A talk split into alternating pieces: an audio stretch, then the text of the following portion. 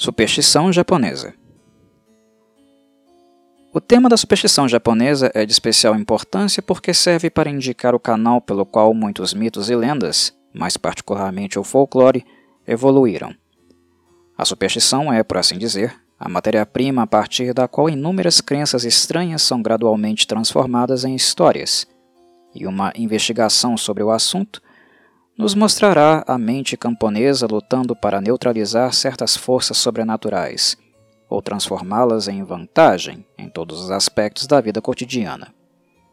Não é necessário salientar que as superstições a seguir mencionadas, selecionadas de um vasto estoque de crenças pitorescas, são necessariamente de um tipo primitivo e devem ser consideradas, excluindo talvez aquelas associadas à arte clássica da adivinhação como peculiares e pertencentes às classes mais humildes da história do Japão.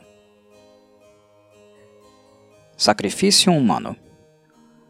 O Japão possuía um antigo costume repulsivo de enterrar pessoas vivas com a ideia de que este ato poderia dar estabilidade a uma ponte ou castelo.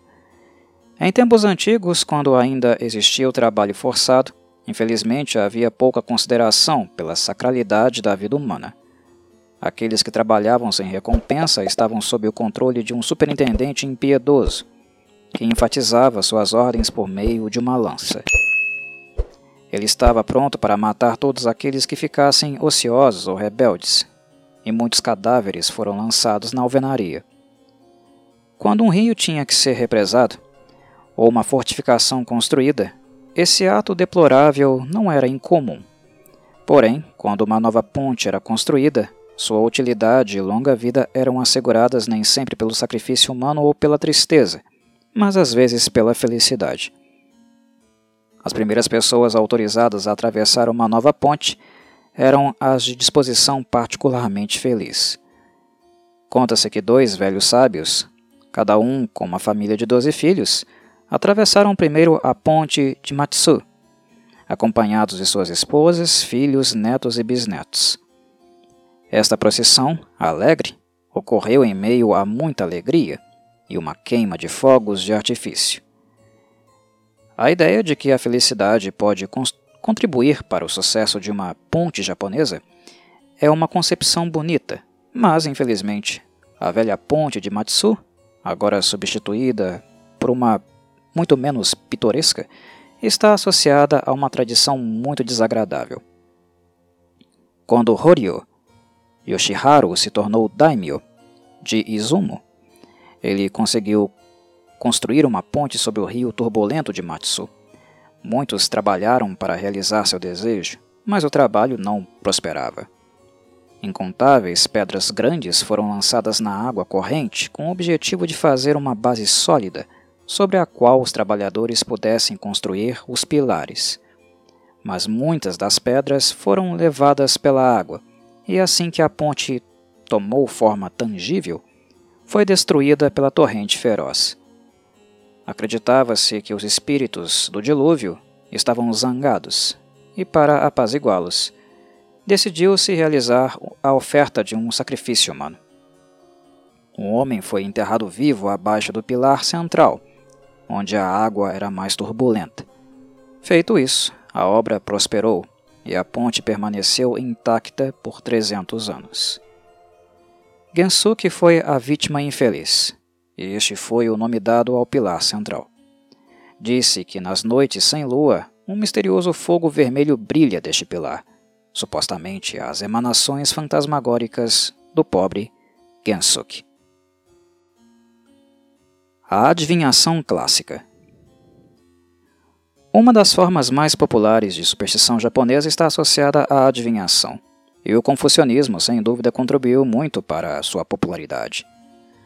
O I Ching, ou Livro das Mudanças, é a principal fonte da arte, e Confúcio dedicou tanto tempo ao estudo dessa misteriosa obra que se diz que as tiras de couro usadas para prender as folhas foram substituídas três vezes durante sua vida.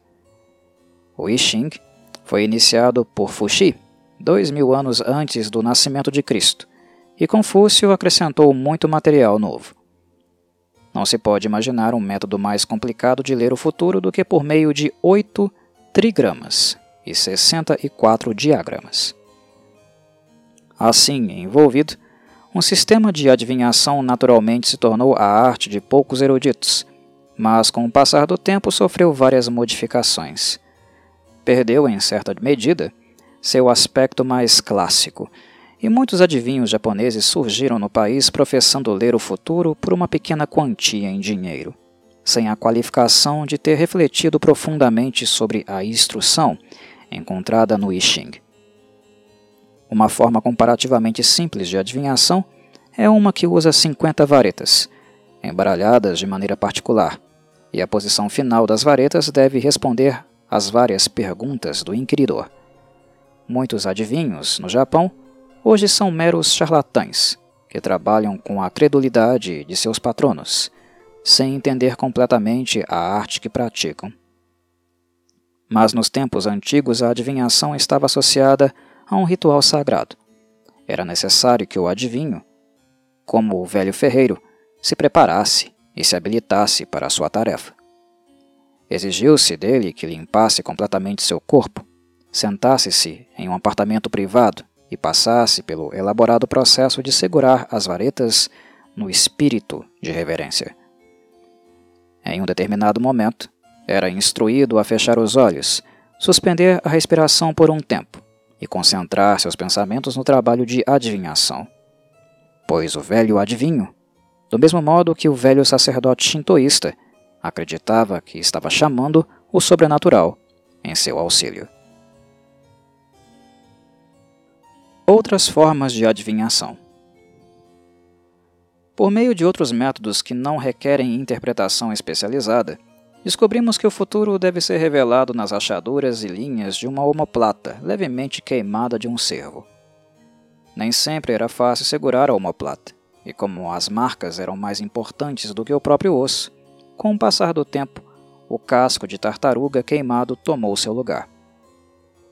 Como os pentes de cabelo eram geralmente feitos desse material, uma mulher, ao carbonizá-lo, era capaz de ler as linhas e verificar a constância ou não de seu amante.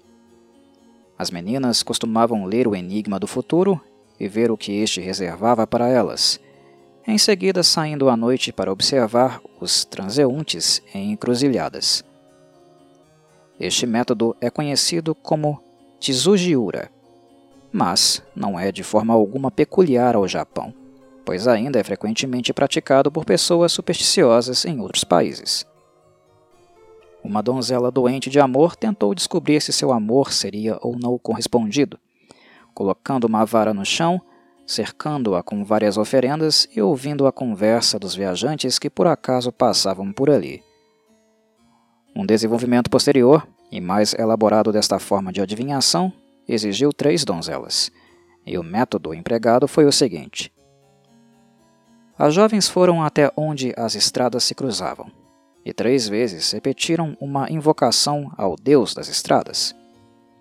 Enquanto suplicavam, elas jogaram arroz no chão, pois o arroz tem o poder de afastar os maus espíritos.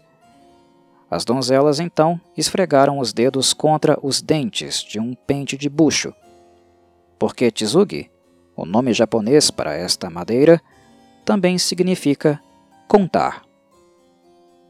Após esses preparativos, cada uma ficou em uma posição diferente e depois reuniram as observações dos transeuntes.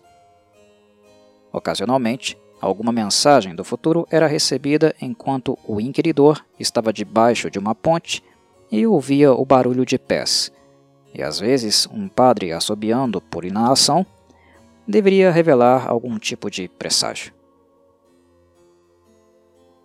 Anos e dias de azar. Acredita-se que certos períodos da vida são extremamente azarados. O 25º, 42º e 61º anos da vida de um homem são considerados desafortunados, enquanto os anos de azar da vida de uma mulher são 19º, 33º e 37º. Para evitar calamidades durante esses períodos, é necessário dedicar muito tempo aos exercícios religiosos, Homens e mulheres são aconselhados a não fazer uma viagem durante essas épocas. No que diz respeito aos dias, quando as mulheres supersticiosas desejavam fazer uma roupa nova, Elas pronunciavam uma invocação e depois borrifavam três pitadas de sal no ombro. Nenhuma mulher deve usar sua agulha em um dia de macaco, mas sim em um dia de pássaro. Se o trabalho for realizado no dia anterior, a roupa corre o risco de ser queimada ou rasgada. Mas se a vestimenta for feita no dia correto, terá a beleza e durabilidade das penas de um pássaro. Crianças Quando o dente de uma criança cai, ele é jogado fora sob o beiral, com o desejo de que seja substituído pelo dente de um demônio. Às vezes, o dente de um menino ou menina é jogado no chão com o pedido de que seja substituído pelo dente de um rato. As crianças podem ficar imunes ao pesadelo se a palavra cachorrinho estiver escrita em suas testas. E se a essa precaução for acrescentado um esboço do Baku, o yokai devorador de sonhos, o sono do pequeno certamente será pacífico. A palavra cachorro, inscrita na testa de uma criança, é uma proteção contra a magia de Kitsune e Tanuki. Algumas das panaceias que supostamente curam as doenças das crianças são muito curiosas. O sangue extraído da crista de um galo cura a indigestão, enquanto uma ferida na cabeça pode ser removida repetindo as seguintes palavras: Nos longos dias da primavera, as ervas daninhas podem ser removidas, mas as do jardim devem ser cortadas imediatamente. Até um bebê japonês chora de vez em quando, mas se um saco vermelho contendo pelo de cachorro for preso em suas costas, ele imediatamente parará de chorar e o lamento dará lugar a sorrisos. A cegueira é frequentemente o resultado da varíola, mas essa calamidade pode ser evitada jogando sete ervilhas em um poço recitando sete orações e depois retirando toda a água do mesmo poço. Amuletos Muitos amuletos japoneses são pedaços de papel com uma inscrição destinada a evitar o mal. Outra variedade pode estar inscrita com o nome de um deus. Tem a forma de uma longa faixa que os pobres prendem do lado de fora de suas casas, enquanto aqueles que não têm que lutar contra a pobreza a consideram como parte de seu altar doméstico. Acredita-se que a impressão da mão de uma criança, obtida primeiro molhando a mão com tinta e depois aplicando-a a uma folha de papel, evita influências malignas. Fragmentos de templos, grãos de arroz esculpidos para representar os deuses da sorte, sutras minúsculos, cópias da pegada de Buda e muitos outros conceitos pitorescos estão entre os inúmeros amuletos do Japão. A folha que acena. Há uma árvore japonesa chamada Tegashiwa, cuja forma das folhas não são diferentes de uma mão.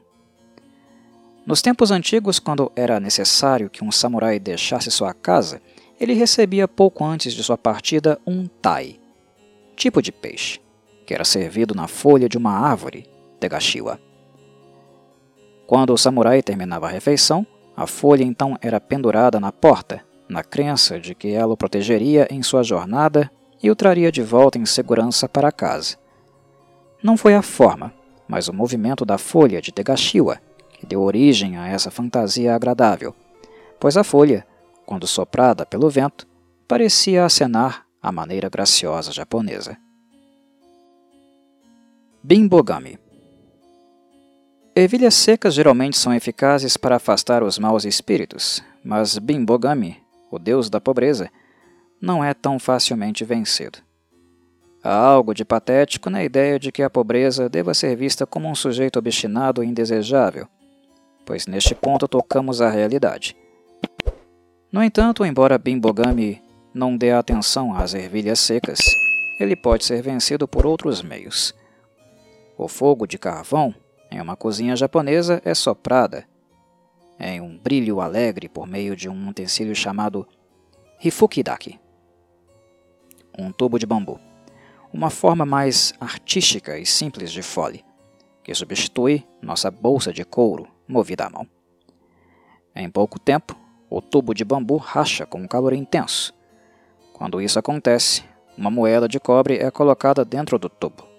O encantamento é proferido e, em seguida, o tubo de fogo é jogado na rua ou em um córrego. Esse ato de jogar fora o Hifukidaki significa a partida forçada de Bimbogami. No Japão, há ainda o Bimbomushi, o inseto da pobreza. Seu som, que lembra um tic-tac, não prediz a vinda da morte como é a crença em outros países, mas denota a presença indesejada do deus da pobreza no lar japonês.